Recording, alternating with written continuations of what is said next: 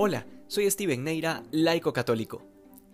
El Evangelio nos presenta hoy la escena del nacimiento de San Juan Bautista, del que llamamos también el precursor, porque es quien con su predicación y testimonio fue preparando el camino para el Señor.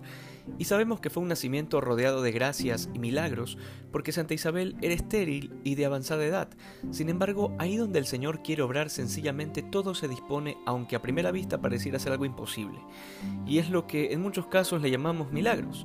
Sin embargo, esas intervenciones divinas tocan profundamente el corazón de Isabel y Zacarías, que han experimentado el favor de Dios, y tal como nos lo cuenta San Lucas, pareciera ser una cuestión tan sencilla, sin embargo son miles de detalles que se escapan al relato del evangelista.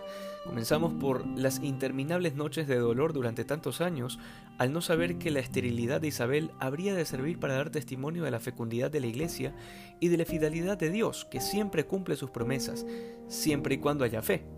Sin embargo, en estos detalles podemos darnos cuenta todo aquello que se oculta en el corazón de Zacarías o en el corazón de Isabel y sin embargo, la escena que nos presenta el Evangelio es su fidelidad, es el hecho de que estos esposos han querido mantenerse fieles a aquello que el Señor les ha prometido.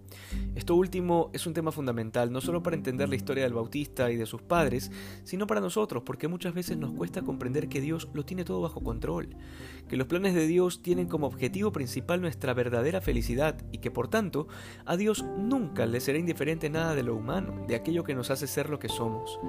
La cercanía de Dios con Zacarías es nuevamente la señal de que Dios no es lejano, sino que a partir de la encarnación está verdaderamente presente en nuestras vidas.